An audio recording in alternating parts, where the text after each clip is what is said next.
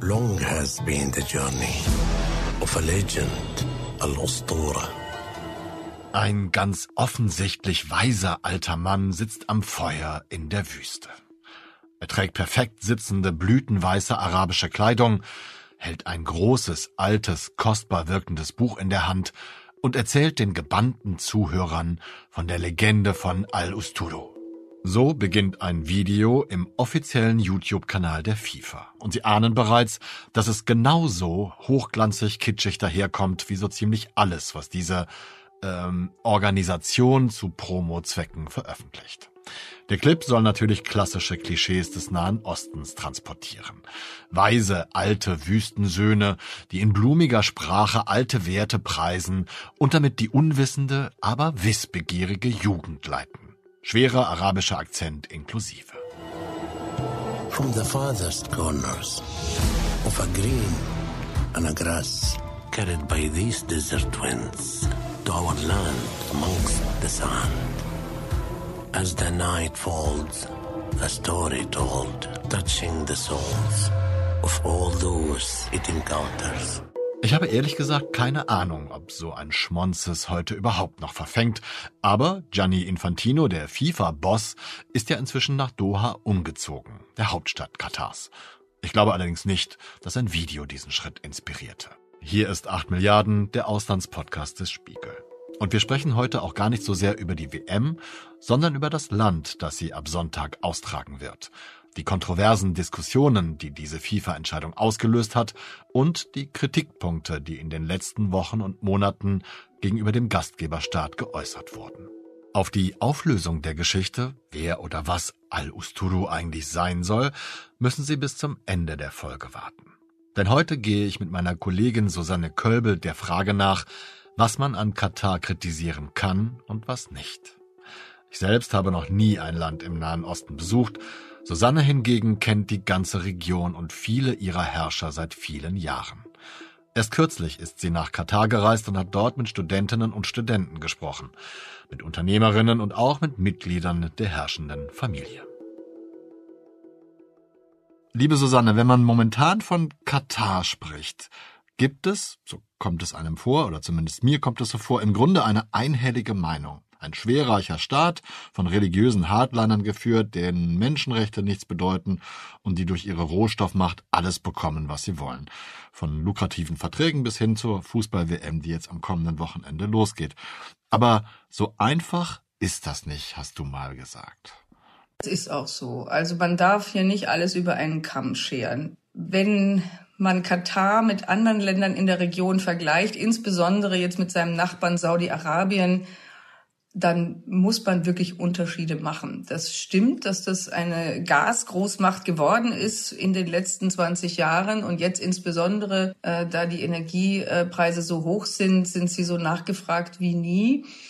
Es ist ein sehr kleines Land mit einer sehr überschaubaren Führungselite, die aber gleichzeitig auch im Konsens entscheidet. Und ich würde mal sagen, das ist ein autokratisches System, wie wir es ja überall in, im Golf haben. Es ist aber kein so radikales und intolerantes System, wie wir es äh, in anderen Ländern finden. Ich finde, dass sie nicht beratungsresistent sind, also zum Beispiel, man wirft ihnen das natürlich zu Recht vor, dass sie die Arbeiter ausbeuten, die diese ganzen äh, Stadien und äh, Infrastruktur errichtet haben.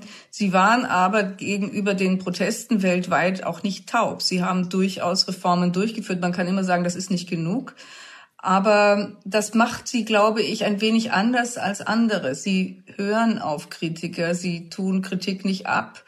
Und die Menschenrechte dort, natürlich gibt es, auch dort wird Opposition verfolgt aber es gibt jetzt keine öffentlichen Hinrichtungen oder dergleichen. Also es ist immer auch eine Frage der Abstufung. Wenn man auf eine Karte schaut, wird klar, wie klein Katar eigentlich ist. Lediglich eine Ausbuchtung an der Ostküste der arabischen Halbinsel. Die einzige Grenze verläuft zum dominanten Nachbarn der ganzen Region, Saudi-Arabien.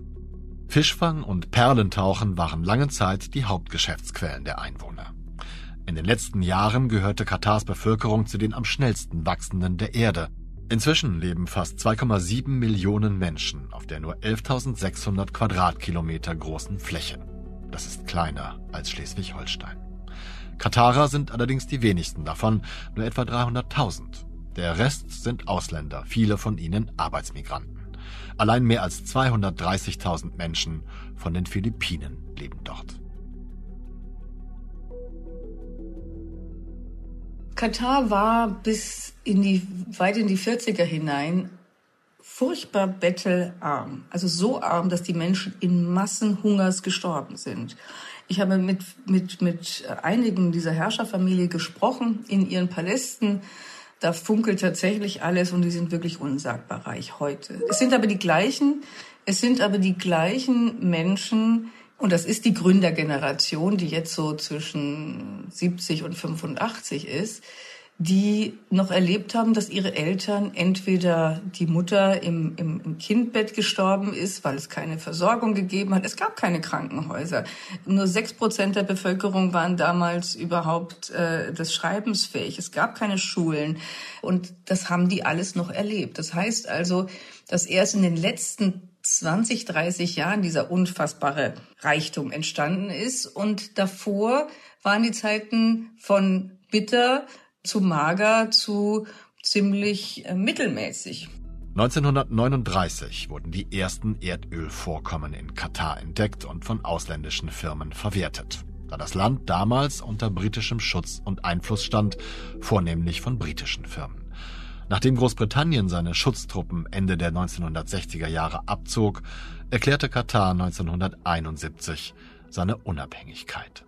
Interessant für mich war, dass fast alle ihre Handelsbeziehungen irgendwann mal mit einem deutschen Produkt gestartet haben. Also zum Beispiel einer der reichsten, die ich dort erlebt habe, der heißt äh, Sheikh Faisal bin Qasim Al-Thani. Al-Thani deutet immer darauf hin, dass es eben ein Mitglied der Herrscherfamilie ist der aber jetzt nicht unbedingt in der Politik so stark ist, aber er ist sehr stark im Handel. Und dieser Mann zum Beispiel, der begann mit 13 Jahren seinen ersten Handel mit Bauteilen, also Bauersatzteilen für Autos. Damals gab es aber noch zu wenig Autos, als dass er erfolgreich war und wahrscheinlich mit 13 hatte er auch noch nicht ausreichend Geschäftssinn über Einkauf und Verkauf, aber später handelte er dann mit äh, zum Beispiel Radios von Grundig und das ging viel besser. Und der Geschäftssinn kam wohl auch daher, dass die gesehen haben, da reiten bei uns irgendwelche gut organisierten Leute ein, die geben anderen Arbeit, die sagen an, denen gehören die Baustellen, denen gehören die Büros. Man sprach immer nur geheimnisvoll von die Firma, der Vater ging zu der Firma arbeiten. Die Firma gab den Männern Arbeit, bestimmte auch, wie viel Geld die Familie zur Verfügung hat. Und all diese Dinge hatten zum Beispiel auf diese Jungs so einen Eindruck gemacht, dass die gesagt haben, ich will auch so eine Firma haben. Also offensichtlich ist es so eine Art neues Scheichtum, was da entwickelt wurde. Der Chef von der Firma ist sowas wie unser Scheich. Deswegen will ich auch so eine Firma haben. Und dieser Scheich äh, äh Faisal bin Qasim zum Beispiel sagt, ich möchte auch so eine Firma haben. Warum ist Scheich Hamad bin Jassim Al-Thani, ich habe mir das hier aufgeschrieben, damit ich es richtig sagen kann, als Person so interessant? Hamid bin Jassim ist deswegen so ein besonders interessanter Mann, weil er erstens mal zu den reichsten Menschen der Welt gehört. Er ist vernetzt mit egal wem, ob das extremistische Gruppen sind oder ob das der Premierminister von England ist oder ob das Frau Merkel ist, mit der er befreundet ist oder eigentlich egal. Also man darf diese ganzen, auch wenn es ein kleines Land ist, die diplomatischen Beziehungen dieses Landes überhaupt nicht unterschätzen. Und Hamid bin Jassim ist mit einer derjenigen, die damals noch äh, dafür auch plädiert haben, dass die Taliban in Doha ein äh, Büro eröffnen dürften, was die internationale Gemeinschaft gewollt und gehofft hat, damit man mit den Taliban irgendwo reden kann. Aber Doha ist eben auch so ein Ort, die Türen sind offen für alle mh, unglaublichen und unfassbar unterschiedlichen äh, Regime und, und Akteure, also von den USA bis zu den Taliban, Hamas, äh, Muslimbrüder, ähm, aber eben auch ähm, die Deutschen oder die Briten, die Franzosen, also alle, die Geschäfte machen wollen und gleichzeitig Kontakte suchen, die man sonst nicht herstellen kann, gehen nach Doha. Und da hat Doha einen unheimlichen Hebel und eine unglaublich starke diplomatische Komponente sich erarbeitet und Kompetenz. Die können einfach mit jedem reden. Kannst du sagen, woher diese Offenheit stammt und diese Bereitschaft, so ziemlich jeden äh, zumindest erstmal anzuhören? Ich glaube, sie sind einfach sehr ehrgeizig. Sie sind alle auf gute Stuhlen gegangen. Die meisten auch von diesen alten Herrschaften, die eben auch noch diese ganz schlechten Zeiten erlebt haben, haben irgendwann mal in Amerika studiert. Die haben sich die Welt angesehen. Die haben Vergleiche gezogen. Die haben ehrgeizig ambitionierte Pläne sich gemacht. Und haben eine Vorstellung davon gemacht, wo sie dieses Land hinführen wollen. Und das Ganze war geführt von Hamid bin Khalifa, das ist der Vater des jetzigen Emirs. Der war sehr ehrgeizig und hat wirklich das Land nach vorne getrieben, zusammen mit Hamid bin Jassim und zusammen mit diesem ehemaligen, ehemaligen Energieminister und zusammen mit der äh, Frau des früheren Emirs, äh, Sheikha Musa, äh, die sich vor allem im Bildungssektor unglaublich stark gemacht hat, die diese Universitätskooperationen aufgesetzt hat, die ein Symphonieorchester gegründet hat, aber sie haben auch die Erfahrung gemacht, dass man viel kaufen kann. Und das ist vielleicht nicht so gut für den Charakter und auch nicht so gut für einen Staat. Und dass man mit Geld auch politische Beeinflussung betreiben kann. Das ist vielleicht die bittere und weniger schöne Seite auch das braucht man manchmal in der internationalen Politik, dass jemand mal was bezahlt und jemanden mal zufriedenstellt. Aber dass das ein inflationäres Mittel wird in der internationalen Politik, ist eher ein Problem als eine Lösung. Katar hat allein für den Stadionbau 6,5 Milliarden Euro ausgegeben. Die Gesamtinvestitionen in die Infrastruktur werden auf 300 Milliarden Euro geschätzt. Zum Vergleich, Brasilien hat um die 12 Milliarden Euro für die WM 2014 ausgegeben. Neben den hohen Kosten bemängeln Kritiker die schlechte Umweltbilanz der WM. Einige Stadien sollen nach dem Ende der Spiele wieder abgerissen werden. Andere sind klimatisiert. Allein der Bau der Stadien verursachte massive Treibhausgasemissionen. Nach all dem, was du gerade gesagt hast, das Land hat sich im Grunde mit eigener Kraft, mit eigenem Geist, mit eigenen Ideen, mit der Tatkraft dieser Menschen, die du gerade beschrieben hast, von dem Stückchen Wüste mit ein bisschen mehr vor in den 40er Jahren zu dieser Geld- und Rohstoff- und Gas-Supermacht, glaube ich, kann man ja schon sagen, entwickelt. Wie passt da die WM rein? Eigentlich ist die Frage, wie wichtig ist es oder was bedeutet es für das Land Katar, dass sie eine Fußball-WM ausrichten können. Also immerhin das größte Sportereignis der Erde. Was bedeutet dieser Erfolg, dass die Vergabe der WM und die Möglichkeit, sich jetzt vier Wochen lang damit zu schmücken für Katar? Der Fußball und die Ausrichtung dieser WM ist im Grunde die Gelegenheit für dieses Land zu zeigen, wir sind nicht nur eine Gasmacht, wir sind auch ein Ort, äh, an dem alles stattfinden kann, was sich die Welt vorstellen könnte. Ob das jetzt politische Konferenzen sind oder ob das große andere Sportereignisse sind, die eben Aufmerksamkeit und damit auch internationale Präsenz requirieren. Also überall, wo dann Figuren auftauchen, die eine internationale Attraktivität aus, ausströmen und eine große Berühmtheit haben. Die Welt kommt nach Katar. Ich glaube, darum geht es im Wesentlichen. Gesehen zu werden, wahrgenommen zu werden als ein Ort, der akzeptiert ist in der Weltengemeinschaft, der Bedeutung hat in der Weltengemeinschaft, der sich als ganz moderner, effizienter, funktionierender Staat präsentieren kann. Für eine Dokumentation interviewte das zweite deutsche Fernsehen ZDF den katarischen WM-Botschafter und ehemaligen Nationalspieler Khalid Salman. Er habe vor allem Probleme damit, wenn Kinder Schwule sähen, denn sie würden dann etwas lernen, was nicht gut sei.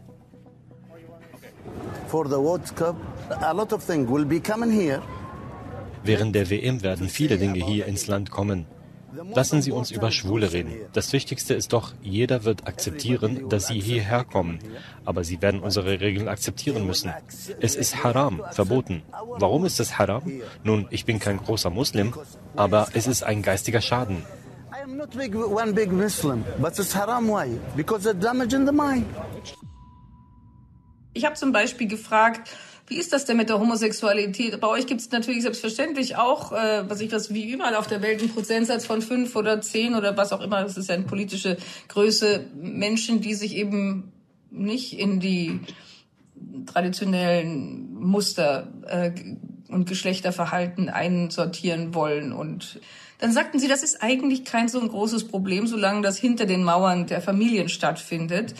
Und äh, nur das Ansehen der Familie dürfte nicht beschämt werden. Das gilt nicht nur für Fragen wie äh, Homosexualität oder bestimmter Lebensstil oder sowas, sondern wer auch immer, mit was auch immer, das Ansehen der Familie beschädigt, beschmutzt, hat ein Riesenproblem in diesem Land. Es ist ein sehr traditionelles, äh, sehr traditionelle Gesellschaft, die eben immer noch auf der Basis der Familien existiert.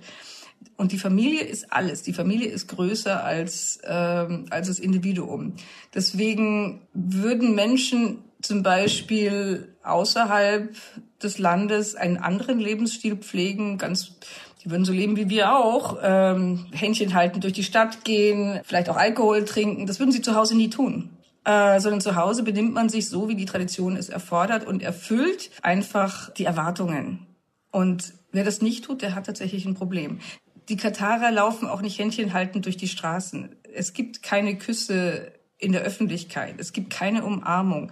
Also jede Form von, von öffentlicher Zärtlichkeitsaustausch ist einfach nicht gewünscht. Das hat nichts mit, äh, mit sexueller Orientierung zu tun, sondern es hat ausschließlich etwas damit zu tun, wie die das für sich selbst halten. Der Islam bestimmt die Bräuche und Gesetze in Katar. So ist es Fans zum Beispiel verboten, religiöse Bücher, Schweinefleisch oder Sexspielzeug mitzubringen. Frauen müssen sich verschleiern. Verboten sind außerdem nicht ehelicher Geschlechtsverkehr und homosexuelle Handlungen. Natürlich müssen diese Gesellschaften am Ende auch bestimmte Transformationen äh, ähm, durchmachen. Trotzdem, sie leben aus ihrer Tradition heraus und ich finde ehrlich gesagt, man muss es ihnen auch nicht aufnötigen. Ich halte die Fokussierung auf diese Frage für nicht, nicht zielführend. Also wir werden die Menschen jetzt nicht zu öffentlichen Bekenntnissen bringen, dass sie ihre religiöse Frage, die sie damit verbinden, nämlich, also sie gehen davon aus, dass der, dass der Koran Homosexualität nicht erlaubt. Ehrlich gesagt ist es mehr eine Frage für religiöse ähm, Forscher.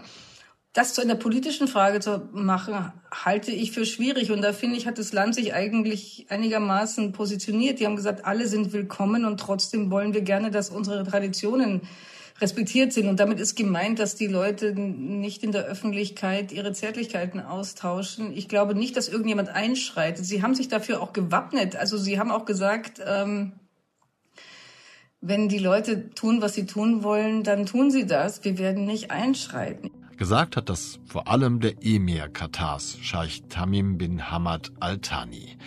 Deutschland hat er das schon im Sommer gesagt, als er Gast des deutschen Bundeskanzlers Olaf Scholz war. Listen, everybody's welcome in Doha. We do not stop anybody from Hören Sie, jeder ist in Doha willkommen. Wir hindern niemanden, zu uns zu kommen, egal welcher Herkunft und welchen Glaubens. Katar ist ein sehr einladendes Land mit Millionen Besuchern aus der ganzen Welt. Und die Weltmeisterschaft ist eine großartige Gelegenheit für Menschen aus den verschiedensten Teilen der Welt, unsere Kultur zu erleben. Wir werden niemanden davon abhalten, uns zu besuchen und den Fußball zu feiern. Aber ich möchte auch, dass alle kommen und verschiedene Kulturen erleben. Wir alle leben auf einem Planeten, aber alle haben verschiedene Kulturen. Wir heißen jeden willkommen, aber wir erwarten auch und wollen, dass die Menschen unsere Kultur respektieren. And we want people to respect our culture. So this is my answer going to be for you. Ich würde die Kritik immer eher noch ansetzen an dieser Geschichte im Umgang mit den Arbeitern. Warum kriegen Arbeiter, selbst wenn sie jetzt einen Mindestlohn haben, was ja schon mal gut ist, aber dieser Mindestlohn ist immer noch nur 1000 Real und 1000 Real sind 330 Euro oder sowas, ja, oder 350 vielleicht Euro. Und dafür leben diese Männer, sind ja fast ausschließlich Männer, Hunderttausende, Millionen leben in sehr ärmlichen Verhältnissen, arbeiten wirklich schwerst körperlich in den besten Jahren ihres Lebens, sehen ihre Kinder nur im Video aufwachsen und haben eigentlich kein wirkliches soziales Leben, außer eben, dass sie mit Männern in Baracken rumhängen und kein Geld haben. Sie sparen sich vielleicht ein bisschen was. Die meisten machen sogar zwei Schichten. Das heißt also, sie setzen sich unglaublichen Belastungen aus. Muss das sein? Warum kann die Familie da nicht auch leben? Warum kann man nicht bessere Verhältnisse schaffen und einfach von dem Reichtum doch noch mal anders abgeben? Das wäre mein vordringlicher ähm, Wunsch oder Kritikpunkt, wenn es darum geht, wo würde ich das größte Problem für Menschenrechte sehen. Was sagen denn deine Gesprächspartner dazu? Ähm, Sie also haben, bist du überhaupt da hingekommen? Ja, ja. Darüber also man kann, sprechen? man kann mit ihnen eigentlich über alles offen reden, finde ich. Also ich habe alle Gesprächspartner, auch dieser Herrscherfamilie, alle auf diese Fragen Homosexualität, äh, Alkohol, äh, Menschenrechte, äh, Arbeiterrechte. Äh, wir haben das eigentlich rauf und runter diskutiert. Niemand ist darüber wirklich ungehalten geworden. Sie werden ein bisschen ungehalten darüber, dass wir ausschließlich darauf gucken und nicht auf das, wie sie ja auch wirklich unglaubliche Leistungen vollbracht haben und sich äh, für diese Weltmeisterschaft vorbereitet haben, um ein guter Gastgeber zu sein. Das ist für sie auch ein riskantes Experiment, ob es klappt, weil Doha zum Beispiel wirklich so klein ist. Und wie will dieses winzige Land 1,5 Millionen Besucher verkraften? Das versuchen sie. Das ist ihre Hauptsorge. Also, aber natürlich habe ich mit denen darüber gesprochen. Viele von denen haben auch selbst Firmen, die zum Beispiel sich an Ausschreibungen beteiligen oder äh, Fünf-Sterne-Hotels bauen oder im Straßenbau Firmen haben. Und zum Beispiel Sheikha Hanadi, äh, diese sehr wohlhabende Unternehmerin, die sagte zum Beispiel, das lässt sie nicht auf sich sitzen. Sie behandelt ihre Leute gut. Sie lässt Leute dort in die Unterkünfte äh, regelmäßig fahren, um gucken, wie die da wohnen, ob alles in Ordnung ist. Der habe ich das sogar abgenommen, aber ich war nicht in den Baracken, um zu sehen, ob das alles wahr ist. Dafür gibt es übrigens einen Künstler in Berlin, der sich mit diesen Fragen beschäftigt hat. Aber der kritisiert das eigentlich mehr generell in der Region, weil die Ausbeutung von Arbeiten einfach eine Art ja, das ist die Basis für die, für den Wohlstand und das, das gute Leben, das alle führen im Golf, ne? Dass andere Menschen, die ganz wenig verdienen, die schwere Arbeit für sie tun. Aber wir sollten auch, wenn wir im Glashaus sitzen, nicht mit Steinen werfen. Auch in unserem Land tun viele Leute für wenig Geld arbeiten, die wir nicht wahnsinnig gerne für das gleiche Geld ausführen wollten. Aber natürlich ist der Unterschied schon noch gewaltig, ob es nur 350 Euro sind oder ob es meinetwegen 1500 oder 2000 Euro sind. Ich finde eine spannende Frage, ich entschuldige bitte, wenn ich die unterbreche, aber ich finde eine spannende Frage, ob sich die Verhältnisse auch geändert hätten oder verbessert hätten, äh, wenn die WM nicht so ein Schlaglicht darauf geworfen hätte. Das ist schwierig zu beantworten wahrscheinlich. Gar nicht oder? schwierig zu beantworten. Wäre es, hätte es diesen Druck, diesen öffentlichen Druck nicht gegeben, dann hätte sich das nicht geändert.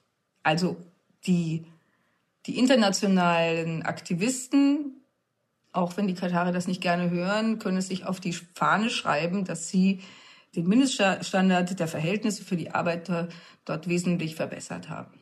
Gilt das, was du gerade gesagt hast, dass es eine Verbesserung gibt, vielleicht auch auf äußeren, auf äußeren Impuls hin, für zwei weitere Punkte, die ich hier stehen hatte, nämlich einmal Frauenrechte und dann die Terrorfinanzierung. Das ist vielleicht ein besonderer Fall, aber gilt es für Frauenrechte auch, was du gerade gesagt hast? Frauenrechte in Katar. Ich finde, dass die Frauen dort, die ich kennengelernt habe, weitgehend selbstbewusst sind, dass sie weniger Restriktionen haben, als ich das zumindest mal vor fünf oder zehn Jahren zum Beispiel in Saudi-Arabien erlebt habe. Und das war auch kaum anders vorher schon. Die Katarer haben anders als zum Beispiel die Saudi-Araber keine Geschlechtersegregation gehabt. Obwohl die ja ursprünglich denselben Glauben nachgehen, auch die gleiche Interpretation. Auch die Katarer sind eigentlich inspiriert vom Wahhabismus. Die Frauen der letzten 30 Jahre die jetzt aufgewachsen sind, die haben in diesen sehr guten Universitäten studiert, die zum Beispiel Kooperationen sind mit amerikanischen Universitäten. Die Georgetown University, die ihren Hauptsitz in Washington hat zum Beispiel, hat dort einen Campus, davon kann man wirklich nur träumen. Und der ist gleichzeitig so divers, wie ich noch keine Universität auf der Welt gesehen habe. Und die Frauen und die Männer sind in gemischten Hörsälen. Man hält sich zurück, was Party und äh, engste Kontakte angeht, aber zumindest mal ist es offen. Es ist nicht so strikt getrennt. Ja, also ich meine, in Saudi-Arabien gab es bis vor drei Jahren oder vor zwei Jahren gab es in Cafés äh, zwei Eingänge oder oder alles war getrennt durch Vorge Vorhänge und durch Wände. Äh, Männer und Frauen haben wirklich nicht miteinander gesprochen und ähm, diese Art von Geschlechtertrennung, die hat es da nie gegeben. Und Frauen und Männer ziehen sich an, wie sie das möchten und für richtig halten. Du kannst in Katar im Minirock durch die Gegend laufen und mit Abaya und voller Gesichtsverschleierung und auch in der Universität, je nachdem, wie du das denkst. Es gibt da keine, kein moralisches Urteil in dem Sinne. Das Urteil ist, wenn dann, in deiner Familie. Und äh, das musst du privat aushandeln. Aber das ist jetzt nur die Öffentlichkeit. In der Familie, die, so viel habe ich jetzt gelernt, in Katar entscheidend für die Verhaltensregeln der Menschen ist, könnten doch durchaus strengere Maßstäbe gelten. Natürlich ist das konservativ, natürlich ist das traditionell. Dating vor der Ehe gibt es nicht, ähm, außer digital. Und da herrschen sehr konventionelle, traditionelle Formen. Wie sehr die Frauen darunter leiden, weiß ich nicht. Ich habe vor allem Studentinnen getroffen, die darunter nicht leiden, sondern die sich einfach ihren Mann nach den Offerten, die sie erhalten, aussuchen. Und sie tun das durchaus im, wie soll ich sagen, im Konsens mit ihrer Familie. Ich habe jetzt, es gibt sicherlich Fälle, wo das ganz anders ist. Ich kenne auch Menschenrechtler, die sagen, es gibt Oppositionelle, die in irgendwelchen Kerkern sitzen und verfolgt werden es können aber keine in Riesenmengen sein. Also ich würde mal sagen, dass der, der, die, die, wie ich schon am Eingang sagte, dass die Abstufung der Brutalität ist ganz erheblich. Ich sehe den Druck nicht so krass wie in anderen Ländern, wo die Frauen wirklich massiv unterdrückt sind, weil sie nicht aus dem Haus gehen dürfen oder nicht arbeiten dürfen oder nicht Auto fahren dürfen oder sonst was. Dürfen Frauen alles dort. Die Menschenrechtslage in dem autoritär regierten Land ist allgemein schlecht. Kritiker der Monarchie werden inhaftiert, Homosexuelle werden verfolgt, Demonstrationen sind verboten. Also ich würde mal sagen, Meinungsfreiheit gibt es nicht wirklich in diesem Land, natürlich nicht. Es gibt keine freie Presse.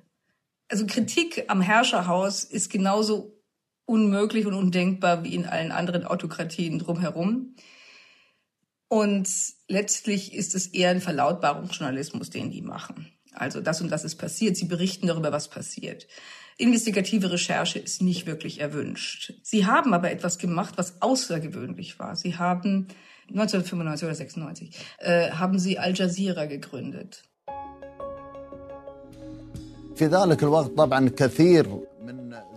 Damals waren viele Kollegen unsicher, ob ein arabischer Kanal, der aus einem Golfstaat sendete, überhaupt die Freiheit besitzen könnte, um professionell zu arbeiten. Viele bezweifelten das. يعني كان الكثير متشكك في هذا العمل كنا ننتج نشراتنا Während der ersten Nachrichtensendung haben wir es durchgezogen. Aber die wahre Herausforderung dieses Experiments bestand darin, erfolgreich zu sein und ohne Repressalien weitermachen zu können. Wir hatten einige Zweifel, aber wir entschieden uns zu warten, was passiert, nachdem wir unseren Sendebetrieb gestartet haben. Dann stellten wir fest, die Versprechen waren tatsächlich wahr. Katars Regierung finanzierte Al Jazeera und versprach, die journalistische Unabhängigkeit zu garantieren. Solch eine Trennung zwischen Staat und Medien war im Nahen Osten unerhört. Was unheard of in the Middle East. Seid versichert, es wird keine politischen Einschränkungen für den Sender geben. Er wird für alle offen sein, das ist sicher. Und das ist ein Sender, der ähm, damals nur in Arabisch erschien, aber eine Revolution auslöste in der arabischen Welt, in der es eben ausschließlich äh, Verlautbarungsjournalismus gegeben hat und äh, jede Kritik an einem Herrscher Majestätsbeleidigung war. Und äh, Al Jazeera hat einfach alles berichtet, was berichtenswert war und was Schlagzeilen gemacht hat. Ich habe zum Beispiel auch den, den damaligen Chefredakteur oder einen der Gründer getroffen, Salah Nagem, und äh, der jetzt auch der Chefredakteur des äh, englischen Programms ist. Und der sagte, es war einfach fantastisch zu sehen, wie plötzlich ähm, die arabische Welt aufgewacht ist und reagiert hat. Was meinst du damit? Also Oppositionelle konnten aus der ganzen Region äh, dort ihre Kommentare abgeben, sich überhaupt erst mal zu Wort melden. Also diese ganzen unterdrückten Stimmen wurden plötzlich laut. Und insofern haben sie schon viel für die Meinungsfreiheit getan. Also äh, sie haben den, den, den Raum geweitet. Nach wie vor autokratische Systeme mögen keine Kritik an der eigenen äh, an am eigenen Regierungsstil. Also Gesichtsverlust ist etwas, was nach wie vor eine uneingeübte ähm, Grundeinstellung ist. Ne? Man möchte einfach nicht öffentlich kritisiert werden. Und ähm, da muss, da sollte unbedingt was passieren und da sollte mehr Toleranz äh, gepflegt werden. Es gibt keine Meinungsfreiheit dort, auch wenn die Strafen vielleicht weniger extrem sind als in anderen Ländern. Katar ist ein Land ohne Fußballtradition. Damit es trotzdem jubelnde Fans zeigen kann, hat es Arbeitsmigranten mit Trikots und anderen Fanartikeln ausgestattet. Die meisten von ihnen stammen aus dem indischen Bundesstaat Kerala, der als Fußballhochburg gilt. Als Schlussfrage, liebe Susanne, glaube ich, mir eine Frage, die ich in eurem Text gesehen habe. Kann und darf das autokratische Katar, wo Menschenrechte vom guten Willen des Emirs abhängen, die Meinungsfreiheit, wie gerade gehört, stark eingeschränkt ist, ein Partner für Deutschland oder für Europa sein? Die Frage würde ich mal mit einer Gegenfrage beantworten. Wie groß ist die Auswahl Deutschlands an Partnern in einer der größten Energiekrisen der letzten 50 Jahren? Und äh, da würde ich jetzt mal sagen, etwa, ich glaube, 85 Prozent der Energieressourcen ist in der Hand von Ländern, die wir als autokratisch betrachten würden. Und da wiederum ist Katar eher einer von denjenigen, von denen ich denke, mit denen kann man operieren. Sind das Autokraten? Ja. Äh, sind die so, wie wir unsere Menschenrechtsfragen ähm, gestalten wollen? Nein. Und was die Terrorkontakte angeht, auch das kann man problematisch finden. Es ist aber gleichzeitig auch manchmal sehr hilfreich. Also ich bin der Meinung, man kann das eine tun und muss das andere nicht lassen. Wenn wir unsere Kritik vorbringen auf eine Weise, die auch für die annehmbar sind, dann sind die nicht völlig ablehnend. Also die sagen nicht, ihr arroganten Westler, ihr habt keine Ahnung, äh, wie das bei uns ist und respektiert uns gefälligst, sondern die sagen sich, wir hören uns das an und wir schauen, dass wir irgendwie eine Lösung finden. Das ist so, wie ich die kennengelernt habe. Deswegen halte ich Katar eher für einen Partner von der Auswahl, also innerhalb der Auswahl, die wir haben, ist das eher ein Partner, wo man sagen kann, naja, dann, dann, dann besser die. Man kann den Aufstieg Katars bewundern. Man kann die unglaubliche Macht, die Gas und Geld erschaffen haben, kritisch sehen, beängstigend gar. Man kann inzwischen davon ausgehen, dass dieses Geld die WM nach Katar geholt hat.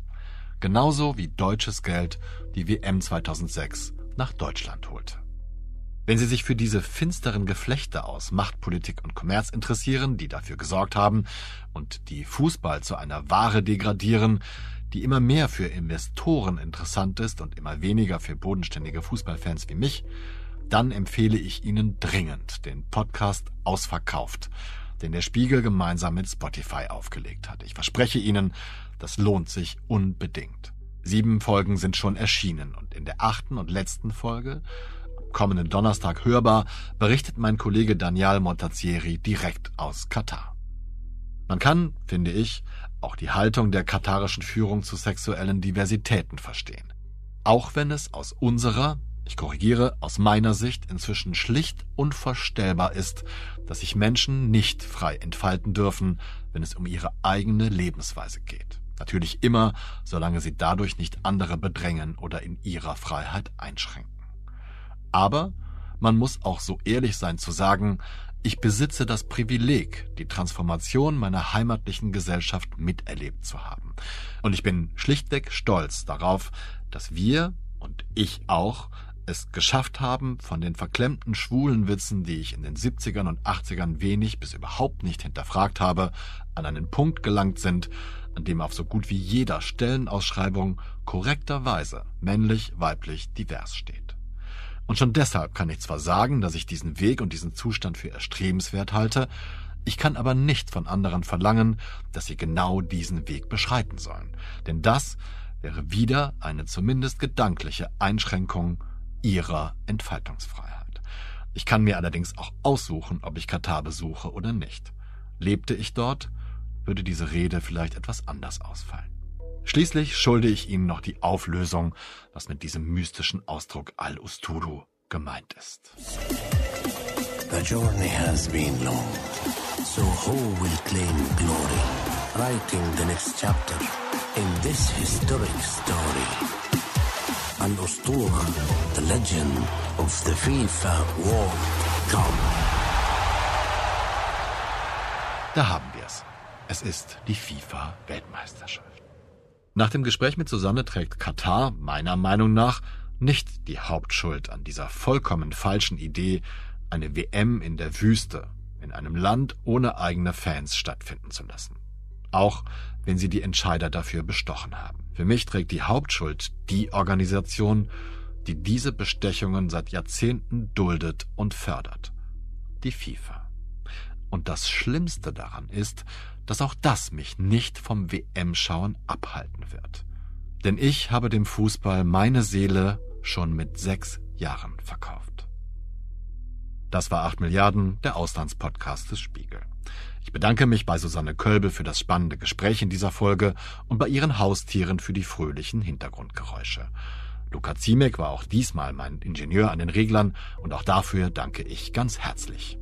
Meine Kollegen Lenne Kafka vom Podcast Smarter Leben und Marius Mestermann vom Spiegel Stimmenfang haben ihre Stimmen für die Overvoices zur Verfügung gestellt. Herzlichen Dank. Vor allem aber danke ich allen Wesen, die uns zuhören. Allen Männern, allen Frauen, allen anderen Personen und natürlich auch allen Scheichs und Emiren und Susannes Katzen. Bleiben Sie tapfer und gesund, bis wir uns nächste Woche wiederhören. Ich verbleibe bis dahin Ihr Olaf Häuser.